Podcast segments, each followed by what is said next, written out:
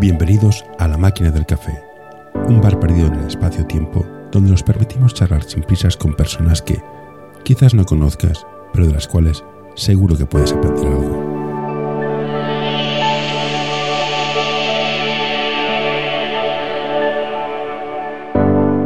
Hola Silvia, gracias por apuntarte a este programa y yo te contacté porque me recomendaron tu perfil. ¿Quién es Silvia Conde que la gente la recomienda? Bueno, pues buenos días a todos. Muchas gracias por invitarme al podcast. A mí este tipo de iniciativas me encantan y, bueno, me presento un poquillo. Eh, nada, mi nombre es Silvia Conde, ¿vale? Soy entrenadora en baloncesto Villalba. Llevo pues 15 años ya en la profesión y, bueno, tengo el, el, nivel superior de entrenadora de baloncesto desde 2016 y básicamente, aunque he estado también en clubes como como canoe de entrenadora, casi toda mi, mi carrera profesional la he desarrollado en, en baloncesto Villalba, pasando por todas las categorías. También he colaborado durante siete años pues con la Federación de Baloncesto de Madrid, primero en jornadas de formación y luego como delegada y ayudante de diferentes selecciones. Y bueno, me dedico un poco a eso también en mi club, ayudo a tareas de, coordinación en, en cantera, primero en minibásquet y ahora voy a pasar a, a cantera eh, femenina en canasta grande y básicamente mi día a día en relación con el baloncesto mm, es dedicarme a, todo esto. Y supongo que tienes un trabajo aparte, ¿no? No, trabajas full time con esto, esto no es tu, ingreso principal. Sí, este es mi ingreso principal a día de hoy. Lo he compaginado con otros trabajos. Ahora estoy eh, también eh, preparándome una oposición. Sí que es verdad que casi siempre lo he compaginado con otro trabajo, pero, pero bueno, ahora sobre todo post pandemia sí me, sí me he centrado más, he podido también eh, salarialmente eh, centrarme más en, en solo baloncesto por las tardes prácticamente y bueno, y fin de semana obviamente. Ayuda a mantener este podcast en anorta.com barra colaborar. ¿Y te ha pasado que empezaste en esto porque, ah, me gusta, es una afición y se convirtió en un trabajo y había días que decías, ostras, ¿es un trabajo? ¿Cómo se convive el, este, este, cambio de chip a veces? Que dices, ostras, me gusta, pero... Ah". sí, a ver, yo, como casi todos, ¿no? los que empezamos a entrenar, era jugadora y en la escuelita donde empecé como jugadora me llamó mi antiguo entrenador, Raúl Rubio, para empezar a entrenar. Y no sé, de un proceso muy natural, tampoco recuerdo que fuese algo que reflexionase mucho. Mm, porque mi forma de entender el baloncesto siempre ha sido de una manera muy, muy seria. Mm, entonces, bueno, yo en el primer momento en el que llevo un equipo que es con 16 años, entiendo que todavía soy estudiante eh, y entiendo que todavía era jugadora en activa, como he sido durante muchos años, que lo he compaginado con jugar, el entrenar, pero siempre me lo he tomado muy en serio. O sea, yo siempre lo he visto como una profesión, aunque sea un hobby y una pasión. Siempre lo he visto como una profesión. Obviamente en el momento que te van dando más responsabilidades, tienes más licencias, estás en más equipos, colaboras con una federación y le tienes que dedicar más tiempo, pues salarialmente también tienes otra retribución. Sí que creo que no es una profesión estable, pero yo siempre lo he entendido como un trabajo, como un trabajo que me apasiona, como un trabajo que me encanta y que he tenido que compaginar con otros durante muchísimos años. Pero siempre lo he visto como una profesión. Entiendo que hay gente que dice, no, yo es solo un hobby y bueno, me lo tomo como un pequeño extra o demás. No sé, yo creo que es una profesión y creo que hay que valorarlo como, como lo que es, que para mí es una profesión. No, estoy de acuerdo, es un, es un trabajo. Pondrás más o menos más horas o menos horas, pero el perfil que yo gente que entrevisto es gente que trabaja, pues está en, infantiles, niveles B, niveles C. Hmm. Lo normal es que sea un hobby. Entonces, me encantaría gente que pueda vivir de esto, pero no sois la mayoría. O sea, es algo, es una rara avis. Pero, Totalmente. Pero es, un trabajo. O sea, un equipo, pues, pues para llevar un equipo como Dios manda, mínimo de poner 15 horas a la semana. Sí, no, o más, o más. Depende del equipo y la categoría, pero yo hago más con algunos. De cuando empezaste ahora, ¿te ha pasado el proceso Steve Jobs de cuando empiezas a entrenar, pones muchas cosas y cuanto, eres cuanto más sabes, más simplificas? ¿Cómo aprendes a simplificar? Si ese es el camino que se ha de tomar. Mm, sí, yo ahí estoy de acuerdo, ¿no? Eh, no sé, el otro día lo hablaba con entrenadores jóvenes de aquí y, demás, pues cuando empiezas, no sé, 16, 17, 18 años, a lo mejor en prepararte un entreno a limpio con tus ejercicios, tus ideas, lo que vas viendo, lo que vas copiando, pues el que lo quiera hacer muy bien, por mucha facilidad que tenga, a lo mejor decide invertir una hora, ¿no? eh, o más, no sé, por decirte un, ejemplo temporal. Y según vas teniendo más conocimientos y sobre todo capacidad de aplicarlos en la pista, pues tardas menos en, en lo que es preparar o programar una, una sesión. Yo creo que porque también simplificas o tienes tú tu, tu, idea mucho más clara o afinas mucho más en lo que quieres dedicar cada día, cada semana y, y, demás. Yo eso sí que eso sí que pienso que es así. También ahora tenemos en el bolsillo, en la mano, todo, toda la información posible todo el rato. Entonces tu capacidad de filtrado o tu capacidad de saber qué es lo que mmm, crees que necesita más tu equipo en cada momento, creo que te lo dan los años y la experiencia y sobre todo la formación que tú tengas.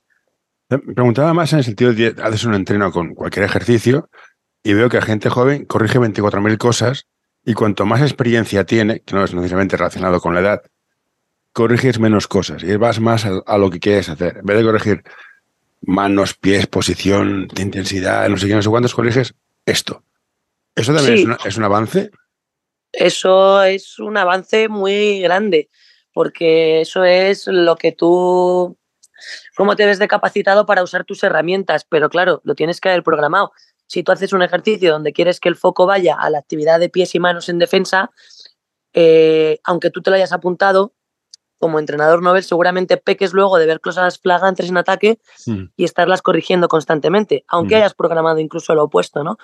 Pero, pero sí, sí, está claro. Yo, por ejemplo, soy considero que tengo un nivel alto de intensidad respecto al ruido que hago y al número de instrucciones que doy a los jugadores. Eso lo tengo que seguir corrigiendo, porque muchas veces les saturamos, pero está claro que lo hago menos o siendo mucho más consciente que hace 10 años.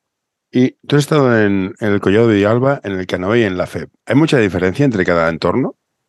Mm, a, a, nivel de estructura de club, de organigrama, de exigencia. De cómo se vive, no sé. Una... Sí. Yo imagino que en un club de barrio es diferente, en un club de competición es distinto y en la FEB supongo también será distinto. No sé qué diferencias hay entre uno y otro. Sí, es, es, es, diferente. Como jugadora también he estado en más sitios. Yo creo que eso es lo que te enriquece como entrenadora. Yo a los que empiezan siempre se lo, se lo digo ahora. Incluso a mí me habría encantado tener la posibilidad de entrenar en otro país o en otra cultura, en otro entorno. Creo que eso te, pero como en cualquier profesión, eh, que te da muchos puntos de vista y que te hace crecer a lo mejor en un año fuera, ya no de tu país, sino de tu comunidad autónoma, creces lo que crecerías por cuatro en el entorno donde tú estás seguro, segura. La diferencia principal en los casos que he vivido yo eh, es un poco pues los objetivos que tiene cada, cada club, ¿no? Hay clubes que están mucho más enfocados solo y exclusivamente a la formación, porque no tienen posibilidad de competir pues, por llegar a una Final Four de Madrid o llegar a campeonatos de España, como puede ser el mío, el actual, que hemos llegado y uh -huh. hemos ido, pero es raro, es una vez, yo qué sé, una vez cada 10 años y luego hay clubes como es Canoe, que es un histórico en Madrid, eh, donde cada año mmm, todos sus equipos, hablo de cantera femenina, que es lo que estuve yo, pero en cantera masculina también, estamos un poco obligados a intentar pelear por, por, por llegar evidentemente a la Final Four, a la fase final, que son los cuatro mejores equipos de cada categoría, y luchar por ir al Campeonato de España. Y la Federación de Baloncesto de Madrid, pues un poco en la misma línea que, que Cano, en este caso, que es lo que conozco yo desde dentro, eh, al final Madrid por número de licencias y por posicionamiento de sus clubes en, en, en, cantera siempre va a tener la exigencia de tener que hacer medalla cada campeonato que vaya.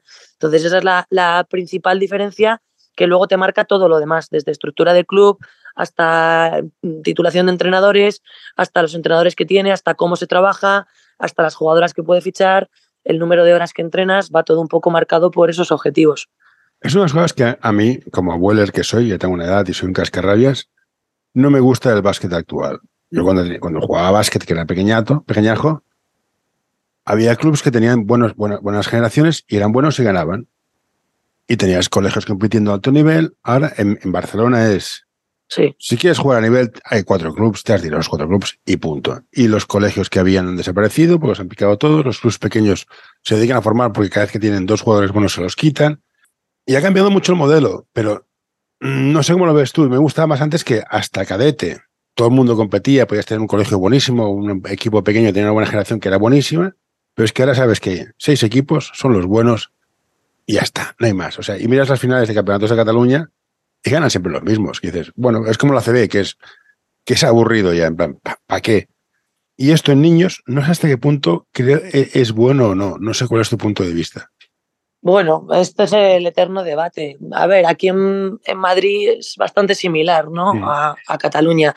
Aquí en Madrid yo creo que todavía la competición es pura, sobre todo enfocado a lo que tú estás comentando en, en minibásquet.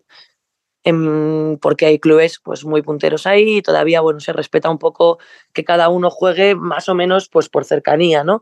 que aún así obviamente el padre lleva a su hijo o a su hija donde, donde quiera y los clubes fuertes van a intentar fichar. Yo, es que esto es lo de siempre, podemos opinar cada uno mil cosas, pero mientras no se cambie la ley del deporte, eh, poco, poco se puede hacer, porque al final un padre, una madre... Mm, es libre de llevar a su hijo donde quiera. Yo creo que esto que comentas tú, José, lo hemos fomentado todos, entre todos. Eh, y, no, y no lo digo culpabilizando a nadie, ni mucho menos, pero mm, propias federaciones, eh, clubes y clubes, hablo de los que tienen un perfil fichador y que van a competir por quedar primero, segundo, tercero de Madrid, ir al Campeonato de España, y clubes como el que estoy yo. Es decir, no te puedes escudar todo el rato en que, pues aquí en Madrid, ¿no? Eh, Real Madrid, estudiantes, Canoe, ahora han entrado también en juego las academias. Mm, yo he sido entrenadora de uno de esos clubes y he intentado fichar a las mejores que he podido para el cadete de ese club o el infantil de ese club. Eh, pero también estoy ahora en otro club donde entiendo que vengan a ficharme jugadoras. Lo entiendo perfectamente. Es más, me, me halaga. Me halaga en el sentido de que, bueno, pues si quieren llevarse de una generación muy fuerte que tengamos a cuatro o cinco jugadores, como nos ha pasado, eh, pues es que algo habremos hecho muy bien. ¿Qué pasa? Que yo como club tengo que crecer desde dentro para ponerme al nivel de estos otros y que cuando vengan eh, mis chicos se quieran quedar aquí. Pero yo creo que tirar solo balones fuera y decir, jolín, nos fichan jugadores, nos fichan jugadoras, no creo que sea la solución para que deje de pasar, ni mucho menos. Yo creo que tú tienes que intentar poner a tu club lo más arriba posible en instalaciones, en nivel de entrenadores, en seriedad, en logística, en fisios, en psicólogos deportivos, en horas de trabajo, en calidad de esas horas de trabajo, en competición. No es lo mismo competir en Madrid o en Cataluña en oro, en plata que en bronce. Entonces, bueno, ¿me gusta? No, no me gusta. No me gusta que esté todo el talento desde infantil en dos o tres clubs. ¿Lo entiendo? Pues en parte sí, sí lo entiendo. a ver, pero podemos culpar a los directores técnicos. Me parece muy bien, es el chivo expiatorio más fácil. Pero aquí vamos a dar un poco la vuelta a la tortilla. También habría que educar a los padres. Ahí voy. Porque sí, me parece todo muy bien, pero yo lo he visto. Tengo, tengo la mala suerte de conocer a la gente también.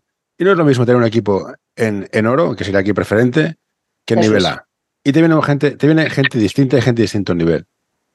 Y los padres tienden a llevar a sus hijos al mejor club para el padre y no necesariamente para el hijo. Y mi pregunta tonta, ¿habría que educar a los padres para que escogieran correcto? Sí, yo pienso que sí, yo lo intento. Es más, yo creo que me paso ahí eh, totalmente. O sea, yo he tenido jugadoras que Así hablamos de su etapa de secundaria, han estado en, seis años, que es lo que dura, ¿no? Los dos de infantil, dos de cadete y dos de junior, hasta en cuatro o cinco clubes diferentes. Hablando de clubes punteros, ¿eh? ¿eh? no sé, mm, me genera muchas dudas esto. Creo que es marear a una jugadora en la etapa donde más estabilidad necesita mm, a costa de que a lo mejor pues vaya siempre donde pueda quedar primera o segunda de Madrid. No lo sé y creo que es un tema de de que son menores y que obviamente van a estar muy, pues no sé, un poco orientados por las decisiones o las opiniones que les podamos decir sus entrenadores y sus padres. Educar a los padres, sí, lo que pasa es que lo veo muy difícil. Yo intento hacerlo, pero lo veo muy, muy, muy complicado por, por lo que comentas tú, un tema de comodidad y logística y luego el tema de que, pues yo sé que mi hija es muy buena porque destaca, eh, voy a intentar llevarla donde pueda ganar. ¿Cuál es el objetivo de apuntar a un niño a deporte? más allá del PowerPoint. Sí, que haga deporte, que esté sano. ¿Para qué los padres apuntamos a un niño a deporte? Yo tengo mi teoría pasajera, que es la mía, y luego la etiqueta la comparto, pero para no influirte, ¿tú por qué crees que los padres apuntan niños al deporte? Hombre, yo creo que cuando empiezan, si estamos hablando de etapa mini, que es cuando a lo mejor empiezan la mayor parte de las licencias, entiendo que es porque el niño lo pide. Quiero pensar, en el 90% de los casos, que es porque el niño o la niña lo pide. Porque la niña llega a casa y dice, mamá, me gusta fútbol, me gusta baloncesto, me encanta tocar el piano. Y entonces el padre le apunta a esa actividad, ¿no? Que puede estar influenciada por el propio entorno en casa, que los padres hayan jugado, que la hermana mayor juegue, el motivo X que sea que los amigos o, las compañeras de clase jueguen, pero entiendo que es porque el niño lo demanda, el niño lo pide. ¿Qué pasa? Que llega un punto, yo creo, que la competición empieza a hacer mucho peso, sobre todo en aquellos jugadores o jugadoras que muestran un desarrollo pues, físico, motriz, técnico, táctico muy, muy temprano, sobre todo físico. Y entonces el padre o la madre dice, bueno, pues un poquito más, un poquito más, un poquito más, un poquito más. Yo entiendo que apuntarles es porque el niño quiere. Quiero pensar que a mí los niños cuando me llegan en pre-Benjamín, que es una etapa que he entrenado muchos años, o Benjamín o Mini que entreno ahora, es porque la niña quiere hacer baloncesto porque le encanta jugar al baloncesto y de momento no tiene que haber nada más allá. Pero para que le encante jugar al baloncesto, tiene que jugar al baloncesto. ¿Dónde practican los niños? En, Barcelona no hay sitios para jugar al básquet más allá del colegio. Y en el colegio están en contra con que te pelotas en el patio. ¿Dónde practican baloncesto? Bueno, yo en Madrid, que sí que paso mucho por los colegios, sí que veo, el deporte rey sigue siendo el fútbol a nivel escolar también, mm. pero sí que es verdad que cada vez veo más, más canchas públicas y sobre todo en los colegios sí que veo gente jugando, jugando al baloncesto. Ayer mm, eh, tuvimos la Asamblea General, si no recuerdo mal, creo que se habló de que Madrid es ahora mismo en, en total la comunidad autónoma con más licencias de, baloncesto del país, si no me equivoco. Nos habéis pasado. Creo, ¿eh? Creo, se comentó me parece ¿eh? muy bien.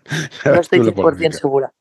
Pero, pero, pero bueno, también es verdad que creo que cada vez los niños tienen menos tiempo libre para estar en la calle. Yo a las mías se lo digo muchísimo. Les digo, oye, os falta parque, chicas. Os falta parque y me parece grave. Os falta que vosotras organicéis un juego, que vosotras os autogestionéis los problemas. Ah, bueno, pero esto, eh, esto, al mundo de la educación, que los padres que planifican todo en plan, tío, eh, te has de aburrir, aprende a aburrirte, espabila. Eh, papi y mami no van a estar aquí haciéndote todos los juegos y todas las cosas. Esto creo que habría que empezar a inculcar a los niños que no pasa nada porque se aburran. Total, totalmente. Yo se lo, se lo digo hasta la saciedad a las mías porque además se nota que están sobreestimulados y que por ende no saben aburrirse. Y yo lo noto un montón, pues yo ahora tengo 31. Hace cinco años entrenaba a niños y niñas de la misma franja de edad que esta presente temporada. No tiene nada que ver, ¿eh, José? No tiene nada que ver. Seguro, Se ha cambiado. Es verdad que hemos pasado por una pandemia donde ha habido críos en una edad muy sensible que han estado pues, pues prácticamente un año encerrados en casa. Ha hecho daño a nivel, a nivel Dios. ¿eh? Más de uno conozco sí, cada uno psicólogo. Totalmente, pero, pero es verdad que pienso que a los niños les falta mucha calle y mucho tiempo libre. Y tampoco creo que sea solo responsabilidad de los padres. Es decir, eh, los propios colegios y las extraescolares eh, han, digamos, adaptado sus horarios a la conciliación familiar basada en el horario laboral de padres y madres. Eh, aquí, aquí tengo que decirte para la cinta la conciliación laboral es una filfa, es imposible conciliar, es imposible. Claro, por eso digo, por eso digo que no, sé hasta qué punto los padres son responsables. Lo que sí sé seguro es que antes los niños tenían mucho más tiempo libre por las tardes, entre semana hablo, ¿eh? Y ahora no. No, ahora es que ahora, mis hijos tienen la mala suerte de su padre es un poco raro y su madre también. Y hacen una actividad, hacen una. Pero conocemos montones de niños que hacen el básquet, el fútbol, violín, inglés y tai chi. Y hostia, no tienes vida, tío. Eso es. Una salvajada. Y, en mi barrio no hay narices de dejar el niño en la calle. Yo hacía el burro en la calle y mi mujer hacía el burro en la calle. Yo no tengo cojones de dejar a mi hijo en la calle solo. No siento, soy un tío raro. Y les falta no, calle. No, yo creo que un tío raro no, que sois padres preocupados. Yo, yo lo entiendo. Yo, desde luego, ese miedo nunca lo he vivido. Yo, Pero igual que yo cuando era joven, había un colegio, hay montones de colegios donde estoy yo había puertas abiertas, ibas al colegio, hacías el burro y jugabas a básquet en ese colegio. Hmm. Ahora los colegios cierran por la tarde. En un colegio donde estoy yo, cierran las puertas y no entra ni Dios.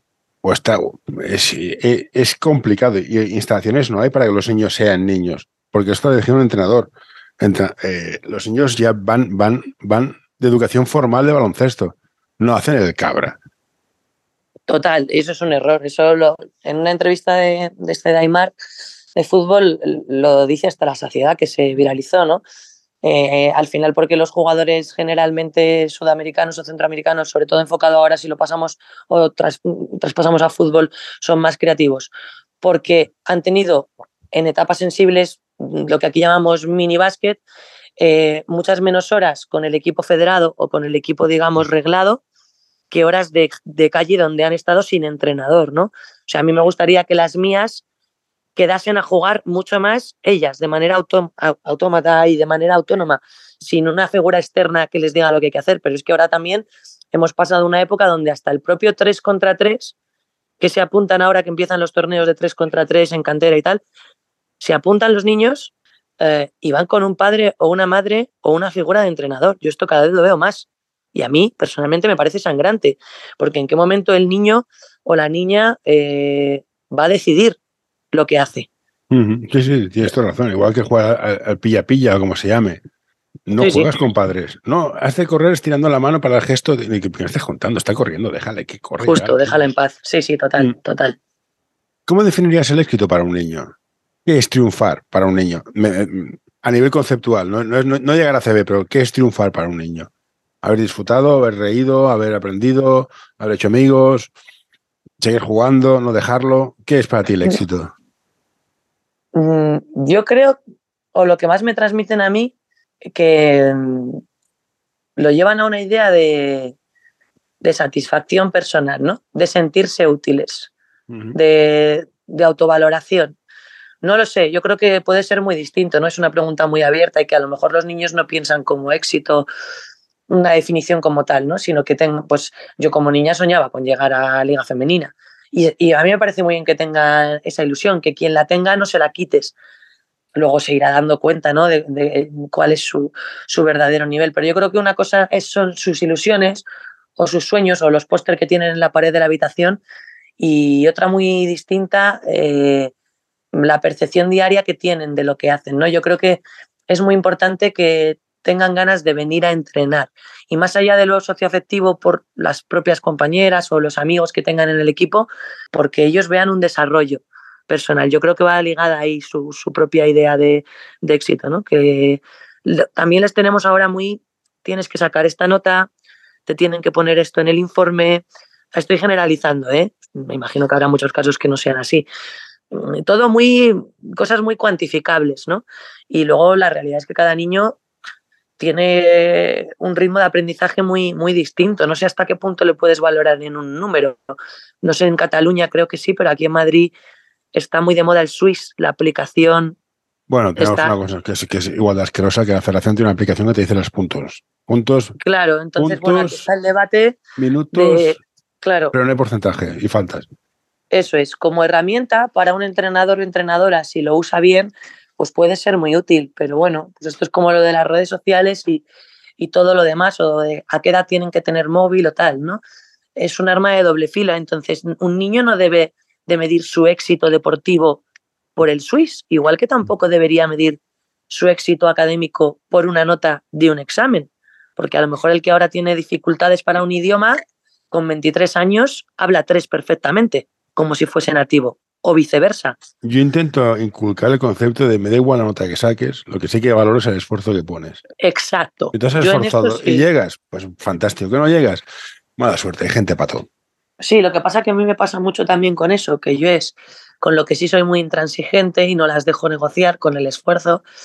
También nos equivocamos muchas veces en cómo valoramos el esfuerzo a qué denominamos esfuerzo. Yo con esto sé que muchas veces soy muy injusta con las jugadoras, pero para mí el éxito de un niño tiene que ser, más allá de pasárselo bien y hacer amigas o hacer amigos, que lo doy por hecho, el sentirse realizado y el sentir que se desarrolla y aprende, porque creo que eso va a ser parte básica de que mantenga su motivación, que es por lo que me viene a entrenar. Si me viene a entrenar obligado o obligada, pues ahí ya tenemos un primer problema. Una de las cosas que, que, que está, voy a hacer una mezcla absoluta. Eh, la, aplicación Swiss, que la federación está en Cataluña, en la aplicación que lo hace, es básicamente la gente mira los puntos, que es al final lo que todo el mundo se fija. Nadie se fija en otra cosa. Y esto te va a explicar una metáfora de estas absurdas de estaba un padre con sus 24 hijas, ah, como decirme cómo me queréis y todas, yo te quiero como si fueras, pues no sé, el mejor entrecot del mundo y un pavo real como si fueras caviar, no sé qué, y sale una y dice, papá, yo te quiero como, si, yo quiero ser para ti la sal de tu comida, ah, la mata, inútil. Y un día hicieron un menú y faltaba sal y para eso dio cuenta de lo importante que es la sal. Esto aplicado, saltado al básquet, ¿cómo consigues que el tipo que no sabe las estadísticas, que, se, que se, sabe posicionar, el que coge rebotes, el que da asistencia, que no salen, ¿cómo haces que se valore el mismo y lo valoren los demás y no sea el plan, va, tú no eres bueno porque me has metido 20 puntos? Mm, yo lo hago a diario. Yo he parado entrenamientos para aplaudir a una niña que siempre se le olvida cerrar el rebote por qué ha cerrado el rebote, por ejemplo. No, está bien, está bien. Por ejemplo, no sé. Yo paro, entrenos para, yo paro entrenos para decirle a un tío, como no tires, te quito las bambas. Porque También. hay jugadores que en plan tienen miedo a tirar, no sé por qué, no tiran y de hostia, tienes que tirar, inútil. Sí, yo he sentado a jugadoras por no tirar, más que por tirar. Sí, hombre, herramientas nosotros tenemos, pero ahí va ligado a lo que has comentado tú antes de reeducar a los padres. Yo de media, mira, te voy a poner un ejemplo, con las alevines que he estado este año, tengo una media de cuatro horas de convivencia a la semana, cinco o seis si jugamos fuera, además. Entonces, yo ahí puedo dejar mi granito de arena, obviamente con mis errores y aciertos, pero no puedo cambiar lo que recibe en casa. Mm, entonces, el tema del Swiss es muy complicado porque aquí en, en Madrid, en Nacional, sí que se lleva una estadística algo más completa, se intenta llevar, también con sus errores y fallos, y en cantera, lo que comentas tú, solo aparecen reflejadas pues, las faltas personales, solo el porcentaje de tiros libres y el resto son puntos totales. Eh, no te sale todo lo demás, ni rebotes, ni nada que se pueda dar otro tipo de, de, valoración más allá de la anotación. Entonces, yo al niño que mete 22 de media tirando 36 tiros, le puedo decir lo que quiera. Uh -huh. Que si en su casa le refuerzan, es que mira, vas a un triple por partido. Ya, bueno, claro, es que tira 5 porque se lo estoy gritando yo para que suma su rango de tiro. Entonces, el niño se va a quedar con que mete 22, no con qué hace él respecto al equipo para meter 22. Pero también ahí está la responsabilidad del entrenador. Yo a mis minis no les dejo tener Swiss. Algunos tienen móvil ya, pero yo no les dejo tener Swiss. Hombre, no puedo controlar lo que hacen en su casa, pero no les dejo tener Swiss y me enfado mucho si me dan algún dato del Swiss. Y a los padres no puedo ni dejarles ni no dejarles, pero les intento mandar mensajes bastante claros y concisos de por qué no creo en esa herramienta para el jugador. Cantera grande ya es otro, ya no, es otro no, tema, ¿no? Sí, pero, pero si bueno. Juegas, juegas, en oro, es otro, otro mundo. Claro, también es el entrenador, José, es decir, el niño mete 22, vale, pero ¿cómo mete, el, ¿cómo mete los 22 puntos? ¿Es bueno para ese niño que meta 22? ¿Le has dicho que el suyo mete 24? o como mete 22 le has puesto a defender al más flojo del otro equipo. Mete 22 porque le ha sacado cuatro sextos ganando de 50. O sea, también nosotros tenemos que ser reflexivos. Cada entrenador que haga lo que quiera, por supuesto. Yo no puedo ya decir lo que está mal o bien, pero si te vas a focalizar en que tienes un niño que tiene que meter 22, lo mismo es que tú tienes un problema de base como entrenador. Porque yo no creo que sea lo más importante en mini. Por cierto, hablando de entrenadores de base, ¿cuán importante es tener un buen entrenador? Porque si llevas a Levines, te, te habrán llegado a Levines que dices, no me puedo creer que lleves jugando a básquet toda tu vida. O sea, no hay algo que no me cuadra. Sí, todo. Yo creo que eso es uno de los fuertes que tiene mi club respecto a otros muchos eh, clubs, que también habrá gente que lo haga, pero yo sí que veo que como faltan entrenadores, y no hablo más de entrenadores de base, ¿eh? porque entrenadores de base, pues como en todas las comunidades autónomas, eh, cada año se sacan más cursos que de niveles más avanzados, ¿no? Entonces, claro, si tengo pocos entrenadores de nivel 2 o superiores, los voy a poner en aquellos equipos donde hagan falta. Como seguramente sean personas que no se puedan dedicar en full time a la profesión de entrenar baloncesto, fútbol, boli, el deporte colectivo que sea, no les voy a poner en un mini. Si no les pongo en un mini, tengo que poner a los chicos de 16, 17, 18, como yo misma cuando empecé, a llevar alevines que no saben votar, que no saben escuchar, que no saben ni entrenar. Uh -huh. ¿Hasta qué punto un crío que necesita que le enseñes a entrenar está capacitado para llevar el alevina de un club? Pues no lo sé, porque no le hemos enseñado tampoco a estar capacitado. Entonces, tú no sales de un curso y eres entrenador. Tú sales de un curso y tienes la titulación de entrenador, pero tú no eres entrenador por salir de un curso. Entonces, bueno, en mi club sí que se hace que, pues si tenemos nueve minis, cinco de esos minis los llevan veteranos que aparte llevemos otro equipo de canasta grande o que llevemos X años entrenando. Y esta fórmula funciona bastante bien. Además, intentamos formar a esos otros entrenadores que tienen el título de entrenador nivel 0, nivel 1 ahora, el que sea, pero que obviamente todavía no son entrenadores. Tienen el título de entrenador, pero todavía no son entrenadores ni entrenadoras. Para mí esa es la clave, poner a la gente más formada donde más falta hace. Para mí un alevín femenino de primer año con todos mis respetos, a nivel formativo, si hablamos de las bases de la pirámide o de los pilares fundamentales de un jugador, es más importante que un KDTD, para mí. Pues sí, yo creo que sí. Porque a nivel franja... formativo. No, no, eh, yo estudio psicología, total, no, no sirve para nada, pero hay franjas de edades donde es el momento de enseñar ciertas cosas. que te las saltas es todo más complicado. Mi teoría pasajera, ¿eh? tampoco tienes, sí, por sí. No tienes por qué creerme, pero esta es mi teoría. Totalmente, no, no. Yo me han llegado a Levines y tengo la sensación de lo que me dices tú, de cómo es posible que esta niña lleve jugando cuatro años. Pero es que cuando yo las suelte y las coja otro entrenador ya en su paso secundario en canasta grande, ese entrenador, por muy buen trabajo que haya hecho yo, seguramente piense lo mismo. Mm. Y ya habrán pasado cinco años a lo mejor, no cuatro. Mm. Eso es así. pero este es un problema que tengo, tengo que conseguir un abogado, un abogado fiscalista y especialista en la ley de deporte. Porque es una verdad inherente. O sea, los entrenadores con más experiencia y que quieren enseñar formación, porque claro, no todo el mundo vale para la formación. Hmm. No van a formación porque no tiene ni prestigio y no tiene, no tiene, no, no, se paga. O sea, aparte de que tú te, te, dediques por hobby, un reembolso necesitas. Y no puedes forzar las cuotas a las familias porque hay gente ya va justísima. Y es un pez que se muerde la cola, pero creo que igual que lo mejor, el mejor perro para un niño pequeño es un perro mayor, perro que tenga edad, para niños pequeños, o sea, tener una persona con experiencia aporta mucho. Y si encima es padre y sabe lo que es tener niños, más todavía. Totalmente. No, sé cómo financiarlo, ese es el problema que tengo. No sé por si la ley de deporte está mal hecha, la ley de patrocinio está mal hecha, Hacienda somos todos, pero especialmente yo. Pero falta dinero, sí, sí, lo tengo clarísimo.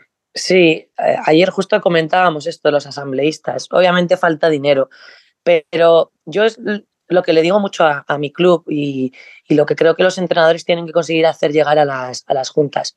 Tú mientras peleas por unas condiciones que no dependen solo de ti, creo que no tienes derecho a justificarte solo en ellas. Es decir, tú tienes que intentar hacer lo mejor posible para los críos con lo que tú tienes. Ah, sí, por supuesto. No, no, puedes estar siempre abogando en esta diputación a mí me paga menos que la diputación vecina, Obviamente te tienes que quejar de eso y tienes que pelear porque eso cambie, pero no puede ser solo tu excusa para paralizar un trabajo. Es que yo no tengo instalaciones y el otro club, fíjate las que tiene. Vale, pero tú tienes la obligación de trabajar con lo que tienes para intentar cambiar las cosas, porque hay cosas que, que no vas a, que se escapan de tu control inmediato. Entonces, lo del prestigio a mí es algo que me hace mucha gracia. Hay un entrenador en Celta de Vigo, yo conozco muchos, que, bueno, ya hay muchos clubes que pagan por titulación, yo, de hecho, tengo el CES, que es la máxima titulación. Mi club me paga por titulación. Con lo cual. Para eso, para estudias y te lo pagaste. Me parece perfecto. Claro. Eh, yo he cobrado lo mismo por un junior que por una Levin.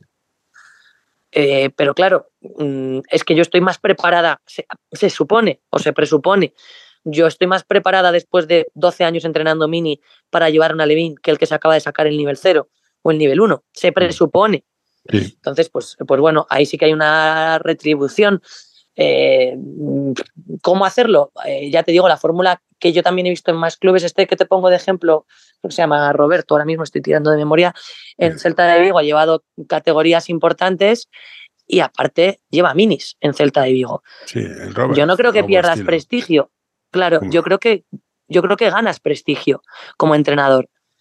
Otra cosa es que tu club por un mini te pague 100 y por un nacional te pague 400. Pues obviamente, seguramente si tengas el CES, quieras o necesites llevar el nacional. Yo creo que es responsabilidad de todos, de los clubes y de, y de los entrenadores. Yo me pongo donde creo que más falta hago o donde mi club me dice que más falta hago. Donde más los aportes, evidentemente, pero también hay que tener en cuenta que tú te has pegado. Sacar tu título no, no es tan fácil como parece, entonces también se ha de premiar. Me parece bien que se pague por el nivel, de, por el nivel del equipo, por lo del equipo, pero el tener el título ha de ser un plus Además, en Cataluña ahora están muy, muy, muy exigentes y no dejan llevar. Todos los equipos han tener un entrenador. Pero bueno, no, sé. bueno, lo mínimo. sí, bueno, pues, pero hay gente que no tiene, no tiene, no tiene el título y está por ahí entrenando. Y son muy buenos, por ejemplo, ya si ya sé que eres bueno, no te lo discuto, pero sacar el título, tío. Claro, eso es, eso es. Tiene que haber un mínimo común para todos. Yo sí, lo veo así. Que luego que, que, que, yo tenga el CES y tú tengas el cero, no significa para nada que yo tenga que saber más baloncesto que tú. Nada más lejos de la realidad. El título, sobre todo el nivel cero, es la, garantía legal de que no eres un asesino en serie. Exacto, el título acredita. El título acredita y es una inversión. Te garantizo que este chaval no te va a matar al niño. Vale, ya está. Otra, entonces hay gente que es buenísima, porque es buenísima, igual, igual que gente de cocina de muerte siguiendo la misma receta. perfecto, no pasa nada. Hoy quiero recomendarte este podcast. Psych and Roll, un podcast sobre psicología y deporte en el que tratarán diversas temáticas relacionadas con ambas disciplinas. Un programa creado para aportar realidad y necesidad en torno a la psicología, además de facilitar un espacio donde la comunicación sobre ciertos temas esté libre de tabús, estigmas y etiquetas. Hoy quiero recomendarte este podcast.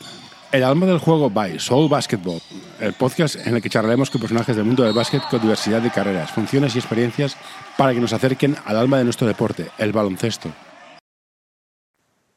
Eso es, yo lo veo igual, yo lo veo igual, pero sí que creo que los clubs pues tienen que, claro, no vale con decir formaros, hombre, yo tendré que incentivar a la gente a que se forme. Eh, el CES, bueno, no sé, habrá subido, no, no lo sé, cuando yo lo hice eran unos 900 euros de matrícula más estar 15 días seguramente que te quitas de, tu, de tus vacaciones, eh, concentrado en una sede, seguramente fuera de tu ciudad, etc, etc, etc, pagando una residencia.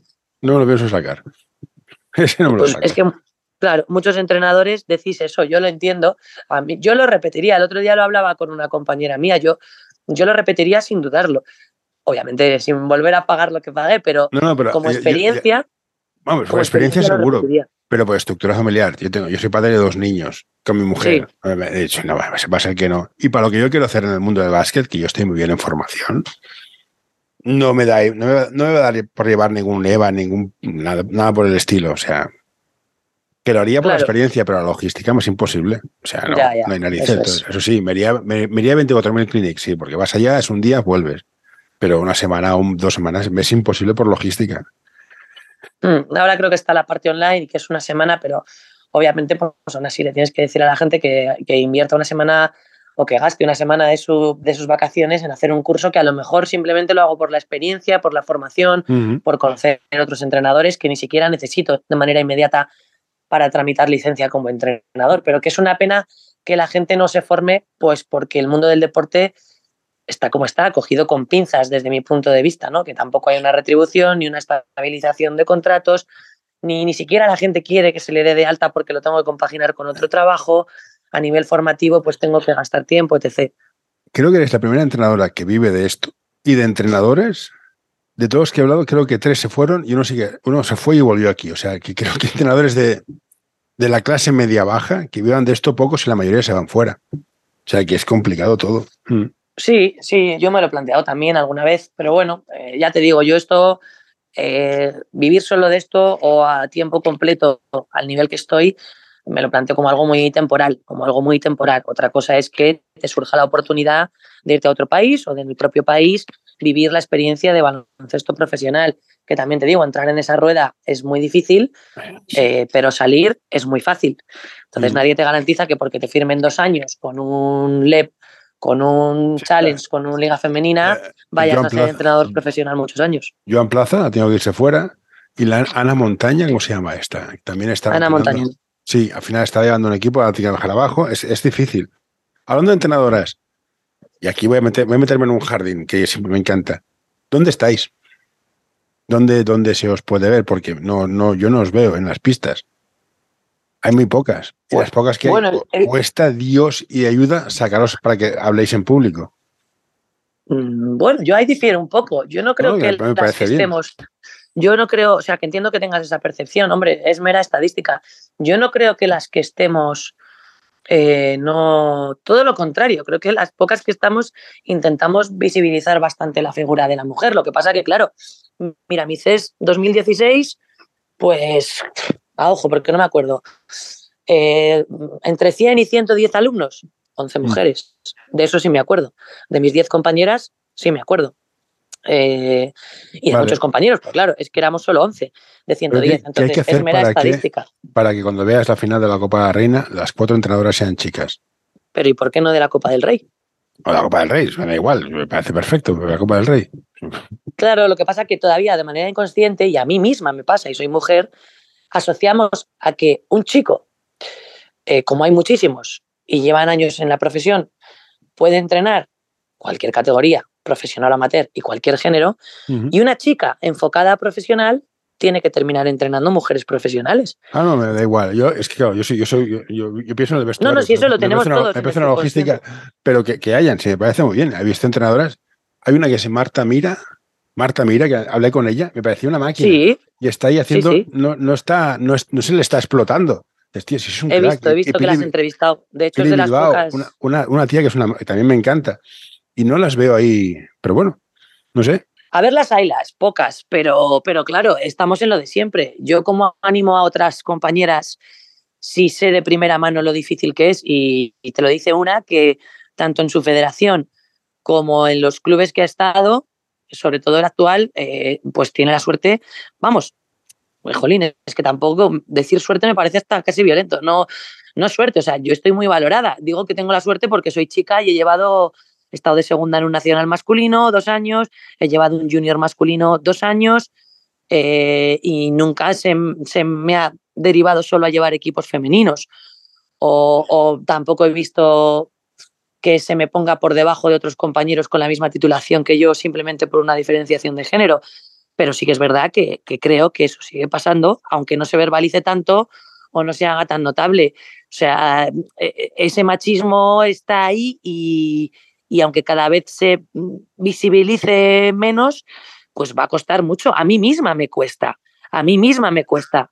¿Qué ha de pasar? O sea, mi teoría para que, para que cambien es que al final el director técnico será mujer. Porque al final yo creo que los directores técnicos son idiotas, no, no, van a fastidiar, cogen a gente que conozcan.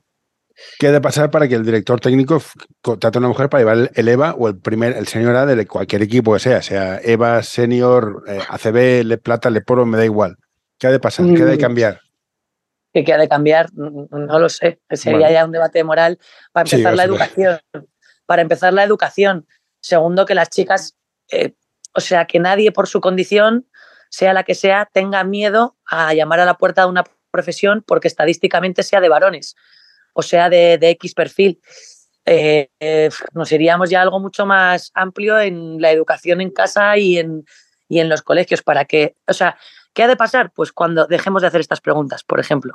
cuando no haya falta, claro, cuando no haya falta un día de la mujer, por ejemplo. Para mí, entonces estará tan naturalizado y tan normalizado que nadie hablará de esto. Tú no me preguntas sobre mi comida favorita, ni sobre mi color favorito, porque no te interesa. La comida sí, el, color no. La comida sí me interesaría, porque soy un, gordo, sí, pero, sí, pero, por mera curiosidad. claro, no, porque, no porque no esté normalizado. Entonces, yo en mi club a mí se me ha ofrecido llevar el primer equipo masculino de mi club. Eh, yo soy coordinadora en mi club. Yo noto que tengo peso en mi club y no tiene nada que ver con, ser mujer o hombre, tiene que ver con mi formación y mi experiencia y mi valía. Sí que es verdad que sigo pensando que un primer equipo masculino, en igualdad de condiciones, el 80% de las veces se va a decantar por la figura masculina. Eso sí que es verdad que lo pienso, pero también es verdad que pienso que la mayoría de las veces cuando vas a dar ese primer puesto de un primer equipo, EVA, LEP, Nacional, la casi toda totalidad de los candidatos son chicos. También creo que eso es una responsabilidad nuestra. Yo entiendo perfectamente, porque yo misma lo he vivido en primera persona, que haya cierto reparo a intentar ser entrenadora profesional. El año pasado llevé junior especial en Madrid y pues en más de, en más de 30 equipos solo éramos dos chicas dirigiendo junior otra compañera mía, Cristina Bonilla, de otro club, y, yo misma. Este año que he vuelto a dirigir Junior por segunda vez, solo quedaba yo. Hablo de Junior Especial en Madrid, que creo que es una comunidad autónoma con bastantes entrenadoras. Sí, no, Madrid es bueno, rollo, Cataluña. Pues el motivo, no lo sé. Yo conozco muchas compañeras con nivel 2, es decir, que por titulación podrían llevar un Junior masculino. Mm, ¿Por qué no se lo ofrecen? ¿Por qué no lo piden ellas? No lo sé no lo sé. Yo la verdad que no me he parado a pensar nunca, es que soy chica, no voy a esperar que me den un junior o un cadete masculino o un primer equipo masculino. Todo lo contrario, ¿por qué no me lo vas a dar por ser chica? No me lo darás si no estoy preparada. No es que los chicos te comen. No es que tal. Bueno, ¿por qué? De hecho, creo que es, de hecho, habiendo vivido las dos cosas, creo, y es una generalización, que es bastante más complejo dirigir un grupo de chicas que un grupo de chicos, en general. Así generalizando, sin duda. O sea, estoy convencidísimo. Como padre de mellizos, que tengo un niño y una niña, es más complicado gestionar una chica. Ah, para un chico, ¿eh? Sí, sí, para mí también lo pienso, pero bueno, por eso digo que tampoco entiendo el, motivo. Si es una cuestión de gestión por, por mera diferencia de género, pues, pues no lo entiendo porque me parece mucho más difícil llevar mujeres, la verdad y he llevado hombres y mujeres y me parece mucho más difícil en etapa senior hablo, ¿eh? Eh, llevar chicas. Yo creo que los, tíos somos muy, somos muy simples, somos muy primitivos, pensamos en tres cosas a la vez y si pensamos una cuarta nos da un paro cardíaco, no nos da la sangre va más. Tenemos, tenemos nuestras ventajas, nuestros inconvenientes. Eso es, pero bueno, yo creo que, que en el futuro, no creo que estemos nosotros para verlo, por desgracia, pero que en el futuro estará bastante naturalizado y bastante normalizado y el género, que obviamente tiene sus diferencias, eh, no serán desde luego determinantes para poner a una persona en un cargo u otra, pero vamos, que tiene que cambiar por la sociedad entera. Ahora se está visibilizando que tiene que cambiar la sociedad. O sea, se está verbalizando y, poniendo un poco en la palestra lo que hace 40 años pues nadie se atrevía. Eh, pero se está visibilizando. Claro, y han mejorado muchas cosas, obviamente, gracias a Dios. Pero, pero yo sí que creo que no es un tema del ámbito deportivo, que es un tema meramente social. Bueno, es que también el, tema de vivir en ciudad grande es que vamos uno o dos pasos por delante del resto. Entonces, yo creo que aquí hay cosas que son muy normales y si me voy a un pueblo más pequeño, probablemente no, esté tan clara la, normalización que yo estoy acostumbrado a ver. Pero bueno, ¿cómo consigues estar formada a nivel de entrenador? Porque desde que cuando yo empecé, era cuando empecé a jugar a básquet había el pivot gordo cebollero ahora que es el todos abiertos, ah, parece que vuelve con jockey un poco. ¿Cómo consigues estar formada y cómo consigues tener la templanza para no dejarte por las, llevar por las modas? Porque también está el típico, no, jugamos todos small ball, pero si no tienes tiradores, pero es igual, yo juego small ball porque sabes si de bueno. ¿Cómo mejoras y cómo consigues tener la seguridad en ti mismo de no llevarte por las modas? Bueno, yo creo que es pasión y conciencia, ¿no? Eh, lo del small ball, lo de los floppies, lo de ver la última jugada de Saras el otro día para tirar un triple liberado. Mm. Sí, eso a mí me encanta también. Yo sigo un montón de gente que te corta vídeos y te explica la jugada, mm. pero yo, no llevo una CB. O sea, es decir, yo mi formación tiene que ir enfocada a dos cosas. Creo a mi crecimiento personal, si tengo tiempo porque me gusta, como el que es médico y le gusta leer de otro tema que no tiene nada que ver, y luego la formación que tú necesitas para ser el mejor médico o la mejor entrenador posible cada día. Eh, yo me formo mucho, por ejemplo, en pedagogía, en, metodología, en cómo transmitir los conocimientos, pues fíjate, con gente que tenga trastornos de atención. Es decir, en aquello que necesito o donde yo me veo más verde o más limitada en mi día a día. Entonces, creo que la formación es una responsabilidad individual de cada entrenador. Yo sobre todo le dedico más tiempo a lo que creo que o peor voy o más necesito con mis equipos de ese año y creo que es una obligación. Yo la tengo como una obligación intrínseca. Nadie tiene que venir a decirme que me forme. Luego lo haré mejor o peor, obviamente, pero la parte del esfuerzo está. Aquí si lo consigues encontrar, como padre que, tu madre que eres y padre que soy yo, es el día que encuentres cómo comunicar de forma eficaz para que los niños no solo te escuchan, sino que te entiendan y lo pongan en práctica, te forras. Está claro, eso es lo más difícil, eso es lo que más me cuesta a mí. Yo, yo voy probando, yo como no, como no soy pedagoga ni soy psicóloga infantil y hay muchas cosas en las que me veo que no tengo herramientas para ayudar a la cría, voy tocando distintas teclas. Pero yo creo que esa formación en cantera tiene que estar. No es que tengo un adolescente que no me hace ni caso y he intentado 20 cosas. Ya, pues tendrás que intentar 30, mientras tomas medidas para que no salpique al equipo. O sea, al final nosotros somos educadores también, aparte de entrenadores. Problema, que somos educadores con una limitación de tiempo, de recursos y de conocimientos muy grandes. Pero aún así somos educadores. Y esa es la parte principal en cantera que no se te puede olvidar. ¿Qué veo yo? Muchos entrenadores con muchísima experiencia que llevan muchos años entrenando, pero que ya esto solo lo hacen por hobby, que es lícito y es respetable, y eso implica el no me formo. O sea, no es todo ponerse clinic en YouTube de J, Sito, que a mí me encantan y me los, he, me los he tragado todos. Pero es que hay mucho más allá de cómo hacer una presión, eh, cómo jugar el bloque directo, cómo enseñar una transición ofensiva. Eso está muy bien y puedes ver ejercicios que te sean útiles e ideas para llevar a tus equipos. Pero yo creo que ser entrenador va mucho más allá de la parte táctica o técnica. Y ahí es donde yo, por ejemplo, creo que más pinchamos. Vamos, yo desde luego es donde más pincho. Entonces mi formación va muy enfocada a eso, y luego que no por llevar 30 años entrenando, sabes mucho baloncesto. A lo mejor sabes mucho baloncesto de hace 30 años. Sí, no, seguro. Y aparte, tener como, como, enseñar. A mí un pedagogo me dijo, no, te has de leer este libro. El arte de tirar con cuerda en el mundo zen o el zen del arte de, arte de tirar con cuerda, que si te lo lees te pueden pasar dos cosas. En plan, ostras, he descubierto una verdad intrínseca al cosmos, o como yo, que dices, no me he enterado de nada. Pero que es curioso que todos los procesos de aprendizaje son, son, son la base de todo. Y sobre lo que comentas de los clinics, yo estoy en formación. A mí la salida del pick and roll me la repampinflo porque no hago bloqueos. Vale. Yo el problema que tengo más grande para mí es sé lo que quiero y cuando hago un ejercicio para conseguir lo que quiero, tengo que descubrir cuánto he de bajar para volver a construir. Porque a veces pido cosas que no pueden hacer, porque, no porque sean malos, es que no están preparados para ver, igual que el pase. No es que no te pasen porque no te quieran pasar, es que no te ven. Pues entender que no te ven y entrenar que te vean es lo que tengo que, estar, lo que, tengo que trabajar yo ahora en este, en este nivel. Claro, ese es el arte y eso es lo difícil, ¿no? Y que luego nos pasa otra cosa. A mí me, también me pasa como entrenadora. Se nos olvida muchas veces que estamos en clubes o en colegios. Es decir, mm. eh, yo hago cosas en las que no creo demasiado como entrenadora, pero las hago porque esté yo de acuerdo o no, el jugador las va a necesitar en cadete o en infantil o en junior.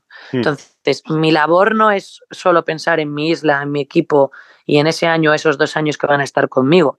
Mi labor es darle a la jugadora al jugador las herramientas ah, pues. que luego a lo mejor yo sé que otro le va a exigir o ella va a necesitar o la competición le va a demandar y que ya nadie se las va a trabajar de manera tan analítica o tan global o con mm. tanta mm, capacidad para ver un espacio, etc, etc, etc. Entonces tenemos que entender que en función de la etapa que lleves y el nivel del grupo que llegues, que puede ser homogéneo, entonces es más fácil, o puede ser completamente con varios grupos de nivel muy diferenciados, entonces es muy difícil, tú te debes a la formación de ese jugador entendiendo lo que cuando está contigo está en una etapa. No, aquí ya muchas veces te toca hacer cosas que no crees en ellas.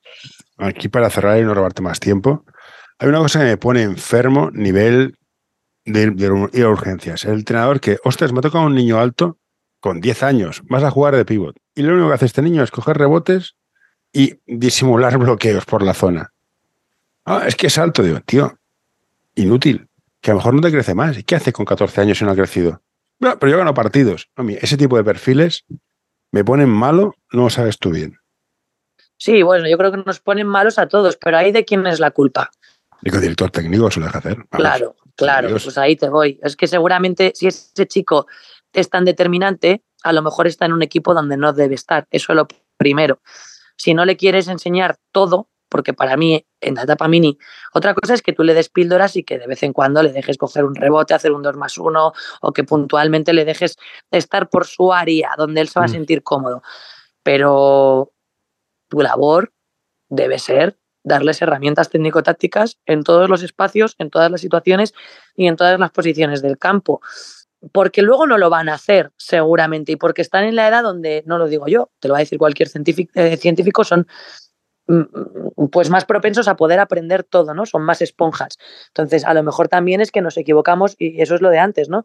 En poner a un chaval de poca experiencia, me da igual la edad, a llevar al niño de nueve años y, te voy a decir una barbaridad, un 80 en el alevín del colegio X. Pues es que a lo mejor el problema de base viene ahí y no es tanto culpa del chaval de 23 años, que se cree que está haciendo lo bueno, si te gusta este episodio, por favor, deja un comentario o compártelo con tus amigos. Ya sé que es una pesadez y todos lo pedimos, pero ayuda bastante. No, que sí, sí, me ha pasado. Me he encontrado seniors que dicen, ¿tú de qué juegas? De pivot. Pues mides metro ochenta. Ya, pero es que media metro ochenta es de los 13 años. Claro. pues, pues, chaval, no tienes ningún futuro. O sea, me sale muy bien, pero has de bajar tres niveles para poder jugar a algo. Bueno, luego, luego estará el entrenador que te diga que es que ese chico claramente no iba a llegar y entonces ya a cierta edad, bueno, mejor mejorarle mucho aquí porque es de lo único que va a poder jugar. Ni iba a llegar, ni iba a llegar, pues de verdad, es que bueno, es, igual para A mí esto me lo han dado como argumento. Bueno, es que al final, por eso te digo que, que son opiniones y que para eso está la figura del director técnico. hay una vida más allá y de hecho paga las facturas más allá de Eva, más allá de primera región. O sea, hay una vida inmensa por debajo, ¿eh? Y puedes jugar y divertirte. Yo jugué en categorías cochambre y pensaba que era buenísimo. Y ahora, lo sé, era malísimo, pero disfrutaba como un enano. Justo. no, me quites la ilusión, no me quites la ilusión. En fin. Está claro. En fin, mm, ahora te voy a despedir, pero no me cuelgues, porque después te diré cuatro cosas, con lo cual vamos a ir cerrando la entrevista, como se dicen estas cosas modernas. Vamos a decir, bueno, ¿qué tal? Ha sido muy bonito y todas estas cosas de más allá. Así que, eh, ay, que no me funciona el tablet. Silvia, un placer, me ha encantado. Eh, que te vaya bien y nos vemos por ahí. Oh, Vale, muchísimas gracias, José, a vosotros y nada, sigáis haciendo muchas cosas. Gracias. No, no, don't you touch that. No, don't you pull that plug. No, Uh, all right, I'm done.